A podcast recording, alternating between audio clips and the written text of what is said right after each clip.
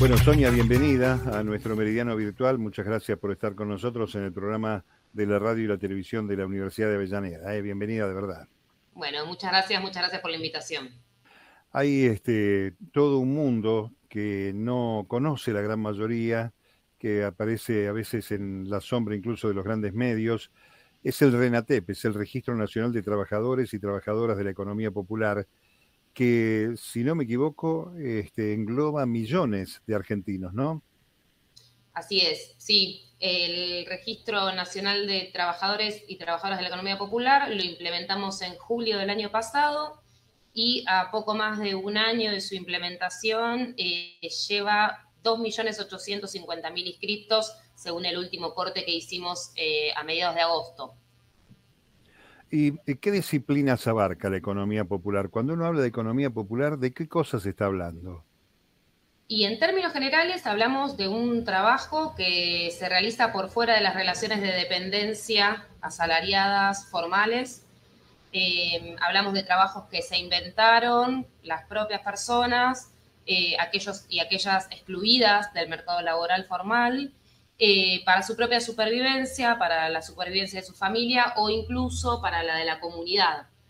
Eh, hablamos de trabajadores y trabajadoras que se organizan, que trabajan de manera individual o trabajan de manera colectiva y que adoptan distintas formas de organización y que se insertan eh, en el mercado en, relación, en relaciones de desigualdad muy fuerte. Y esto hace desigualdad comercial, desigualdad financiera, ¿no? y esto hace y condiciona el propio desarrollo de estos emprendimientos productivos.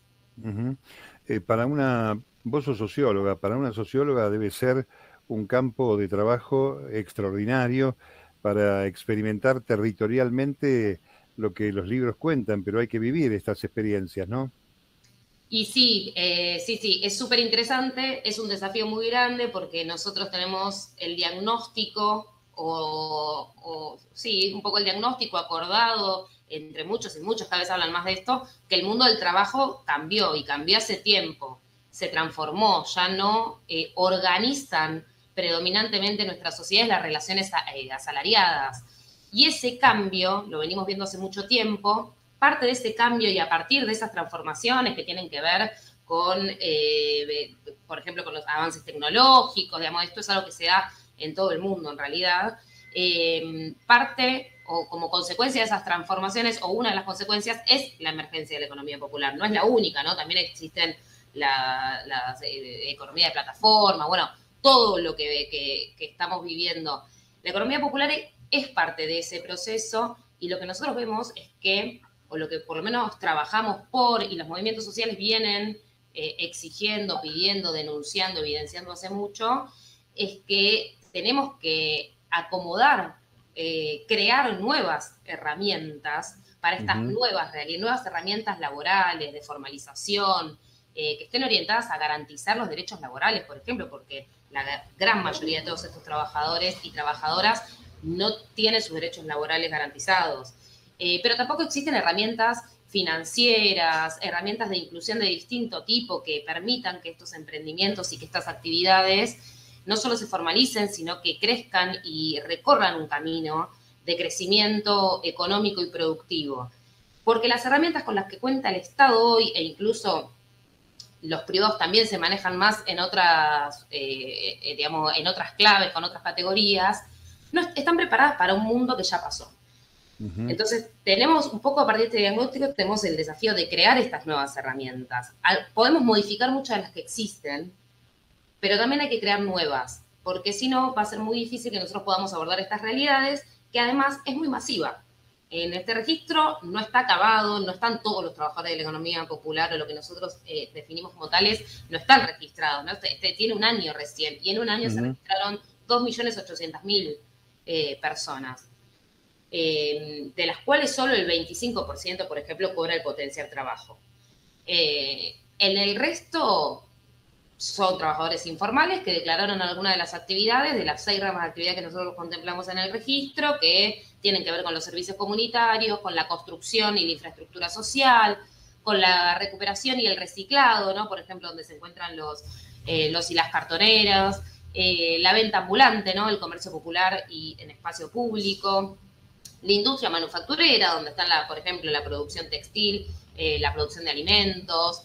Bueno, todas esas son las actividades que nosotros registramos. Todas estas personas declararon alguna de esas actividades y eh, todas estas personas en su gran mayoría se encuentran en la informalidad, aunque no sea la característica que los define, pero sí, lo cierto es que se encuentran en la informalidad. Son muy pocos los que tienen, por ejemplo, alguna inscripción fiscal. Y entonces la gran mayoría tiene sus derechos vulnerados. Y además estamos en un contexto de alta desocupación, de, mucha pobreza, y nosotros estamos convencidos que trabajar sobre este sector, que impulsando este trabajo, que trabajando eh, en cuestiones estructurales que hacen, ¿no? A partir de impulsar el trabajo, reconocerlo, eh, garantizar derechos, impulsar su desarrollo productivo, es uno de los caminos posibles que tenemos para eh, abordar el proceso de integración social que necesitamos abordar y que necesitamos atacar la pobreza que hace años nos viene corriendo. Es una de las posibilidades que, nosotros vemos y trabajamos por eso. Está muy claro. Bueno, este, en un mundo de desigualdades, lleno de comentaristas, ¿no? Sobre todo de aquellos comentaristas que se alinean este, con ese escenario ideológico de la desigualdad, cuando se dice que el Estado está ausente, o que en todo caso algo más grave, que el Estado revolea planes y demás, eh, se desconoce que efectivamente hay una llegada eh, personalizada y además este, colectiva para ese esfuerzo que es esto que estás describiendo, ¿no? Eh, desmintiendo y desmitificando todo ese tipo de cosas que lo que hacen es eh, sumar más incertidumbre, ¿no? Sí, sí, tal cual. Nosotros em, el dato de los programas sociales lo, incorporamos a los informes, o por lo menos lo damos justamente porque está tan instalado en la agenda pública, en la agenda mediática, por lo menos, no sé si, si en otras agendas, pero por lo menos en la agenda mediática sí toman y en el sentido común que toda esta población está relacionada con los programas sociales, cuando los programas sociales abordan una ínfima parte eh, y fueron creciendo en el último tiempo en crisis, pero sigue siendo mucho más grande el universo del que estamos hablando. Estamos hablando de personas, de trabajadores y trabajadoras que no se encuentran en... Y, por ejemplo, un 20%, también eh, un poquito más del 20% cobra la asignación universal por hijo.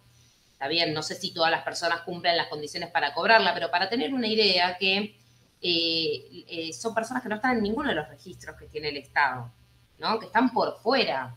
De hecho, lo que sucedió con el IFE el año pasado, en plena pandemia, demostró un poco eso, ¿no? Fue una herramienta planificada para 4 millones de personas y terminaron accediendo 9, porque el Estado no este gobierno, el Estado que tenemos hace mucho tiempo, no conoce de manera acabada la realidad que viven todas las personas eh, a lo ancho y a lo largo de nuestro país. Ese es uno de los desafíos que tenemos. Si no conocemos lo que sucede, de qué trabaja la gente, cómo sobrevive, eh, qué hacen, cómo lo hacen, eh, dónde, por qué. Bueno, si no conocemos una cantidad de cuestiones, difícilmente podemos planificar políticas públicas acordes a esas realidades. Nosotros trabajamos sobre este sector de la economía popular, pero esto pasa en todos los, en todos los sectores, ¿no? Hay que mejorar los instrumentos de, de recolección de datos, de, de diagnóstico, pero eso hay que hacerlo con urgencia porque las medidas que hay que tomar son más urgentes todavía.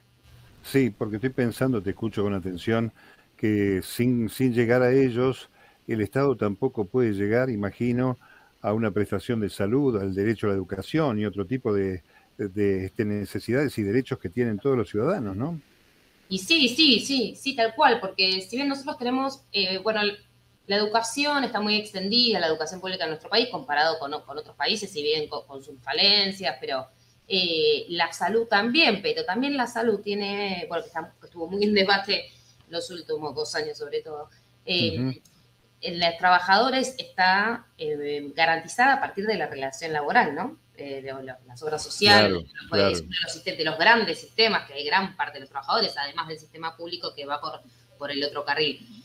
Pero si estamos diciendo que estas relaciones laborales, porque en realidad te lo garantiza, bueno, el monotributo en alguna medida más precariamente, aunque sí, eh, y sobre todo la relación de dependencia formal. Si estamos diciendo que esa no es más la relación laboral que predomina, no que no exista, por supuesto, sino que predomina, que organiza la sociedad, que organiza la vida de la mayoría de los argentinos, bueno, eso también está en crisis.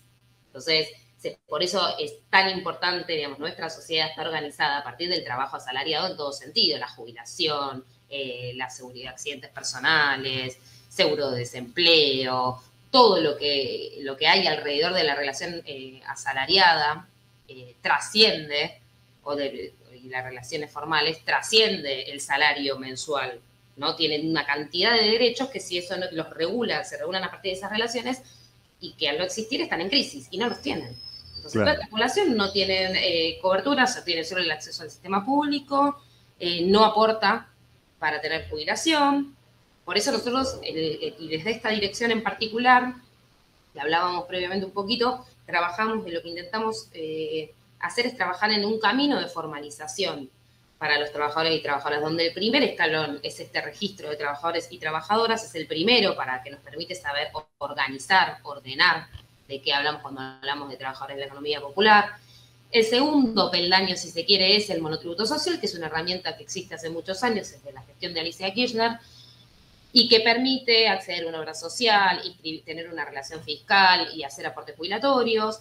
Y después tenemos, por ejemplo, proyectos productivos, que es una forma para grupos precooperativos, o sea, grupos que todavía no se constituyan como cooperativa, pero que puedan tener un primer, em, una primera formalidad, por lo menos una figura precaria, le decimos precaria porque la damos desde acá, desde el ministerio nada más, no, no, está por ley, em, pero que, que intenta ah, darle algunas herramientas a estas estrategias colectivas. Y después las cooperativas de inclusión social, que somos también, eh, eh, promovemos la cooperativización de grupos vulnerables, y por último el registro de efectores sociales que le permite a los productores, ya sea de manera individual o colectiva, estar eh, registrados con una serie de, en condiciones de vulnerabilidad, ¿no?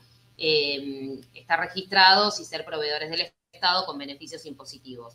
Entonces, esto es muy brevemente las herramientas que tenemos, que van todas en el mismo sentido de aportar gradualmente ofrecer un camino de formalización, porque lo que existe, cuando yo decía antes que es muy difícil que las herramientas que existen abordan las realidades realmente existentes en el territorio, es porque son muy complejas. Armar una cooperativa tal como claro. hace muy poquito Linares cambió eh, su normativa y las hizo mucho más cercanas a la realidad de las cooperativas hoy.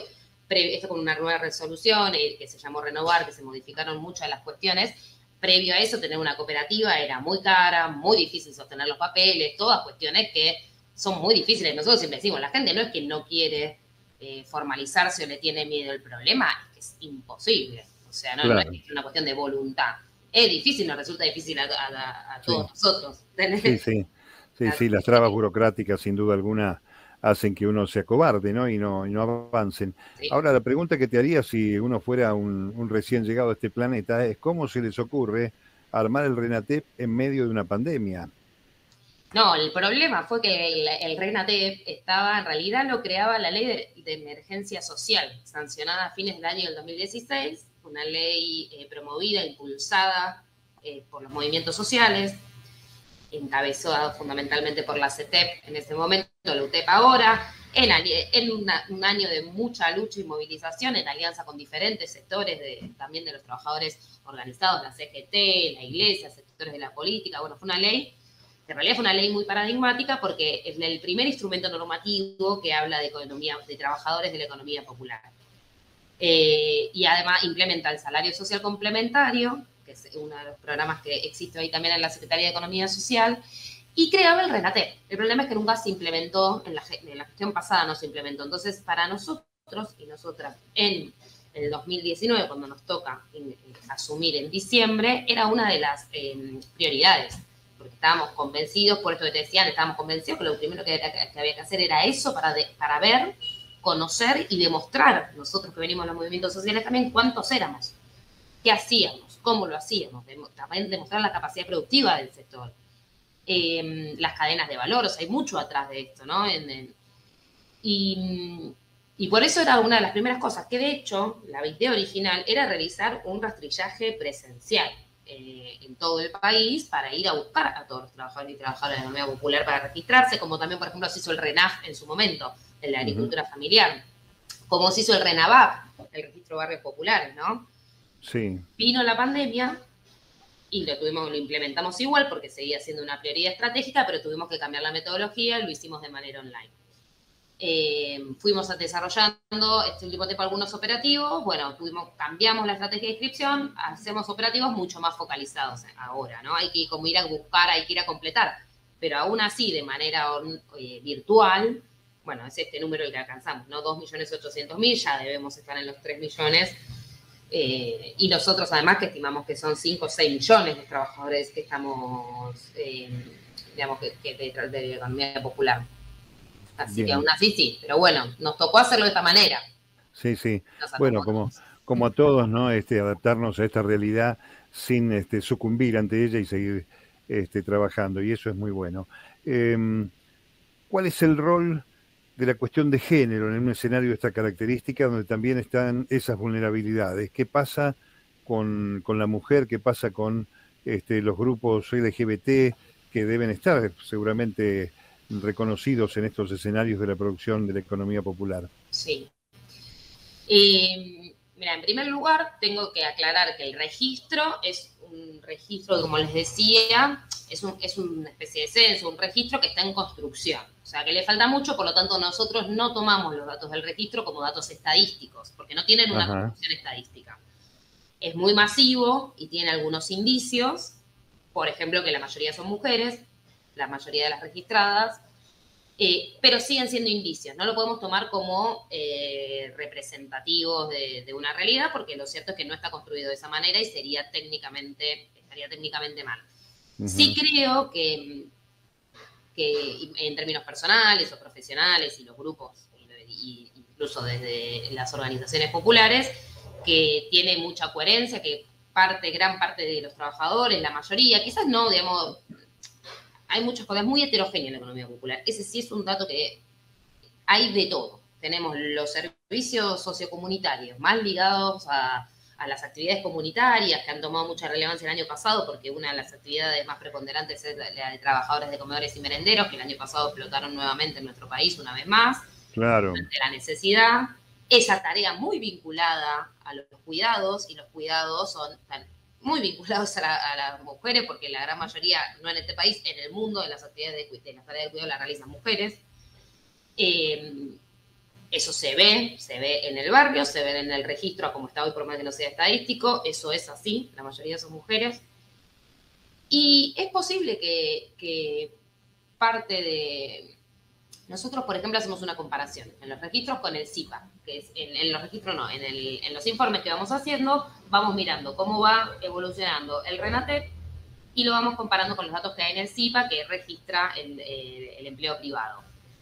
Y siempre vemos eh, que es inversa la proporción, mientras en el mercado de, trabajo, en el CIPA, la mayoría son varones, en el RENATEP siempre van siendo mayoría, se mantiene una mayoría de mujeres. No es una mayoría de 10 puntos tampoco, pero hay más mujeres. Entonces, esto, si bien yo no lo quiero decir como una cuestión estadística, eh, digamos, responde a toda la literatura de economía, economía feminista que nos antecede, que dice que básicamente las mujeres son las más precarizadas, las que menos salario, las que más les cuenta eh, ingresar al mercado laboral formal, y, y esto por eh, cuestiones que hacen, por ejemplo, a que tienen que dedicarse a la actividad doméstica, que cuidan a los hijos, que, bueno, y, después el techo de cristal, digamos, todo eso se ve en eh, que se vuelcan a trabajos más precarios o que tienen que salir a intentarse su laburo porque no encuentran uno en el trabajo. O sea, además de las transformaciones que hacen, que nos ponen a todos en la misma bolsa, las mujeres en ese escenario son las más vulnerables. Bien. está completamente eh, relacionados. Igual te voy a decir una cosa, también vemos que al interior de la economía popular, y con toda esta heterogeneidad que existe, se repite también la misma división sexual del trabajo que en el mercado laboral formal, porque en la son mayoría varones, en las actividades de cuidado mayoría mujeres. Eh, digamos, se va viendo los mismos parámetros al interior. Está claro. Eh, bueno, quería hacerte esta consulta. Obviamente estamos cerca, este, si no me equivoco, el año que viene vamos a tener el censo que no se pudo realizar en, el año 20, el año pasado. Allí seguramente habrá un elemento este, clarificador, un poco más ordenador sobre esto que estamos hablando, pero que además como presunción es valiosa sin duda alguna. Te hago otra pregunta, porque aquí estamos hablando de producción de bienes y servicios de distintas áreas, distintas ramas. ¿Ha habido avances respecto del reconocimiento del trabajo de la economía popular en lo que podemos llamar el consumo convencional? ¿Llegan estos bienes, estos servicios a los consumidores? Eh, yo conozco muchas estrategias que se están abordando e iniciativas, sobre todo de comercialización, que es uno de los mayores problemas, de los eslabones que mayor problema le generan, porque a los pequeños productores, a las cooperativas, digamos, cómo insertarse. Em, conozco cooperativas de consumo, cooperativas de comercialización, el INAES está teniendo líneas vinculadas a la comercialización, está la ley de góndolas. Yo no sé si, creo que hubo, por supuesto que hay avances comparado a otro momento, me parece que sigue faltando un montón, pero que el tema se está instalando y desde diferentes carteras se están pensando iniciativas. no tengo datos eh, oficiales, pero eh, la verdad que es, uno de los mayores problemas y se están tratando de abordar desde diferentes lugares. Y está ahí, digamos, falta mucho todavía, pero está, está en, el tema está en agenda. Sí, bueno, en el, en el trabajo nuestro, en los medios, este, vemos este, en primera persona y y también de compañeros que acceden a productos de muy buena calidad en el rubro alimentos, por ejemplo, este, de distintos sectores, porque estamos hablando del país, de las zonas productivas del país, este, a muy este, precio muy accesible y muy buena calidad. Y, a poco a poco me parece que también eh, se está llegando a las herramientas, a hacer un buen uso de las herramientas de la tecnología para poder comunicar, interconectar y decir, estamos haciendo esto, si te interesa, está a tu disposición. ¿no? También ese es un avance este, notable que uno está viendo.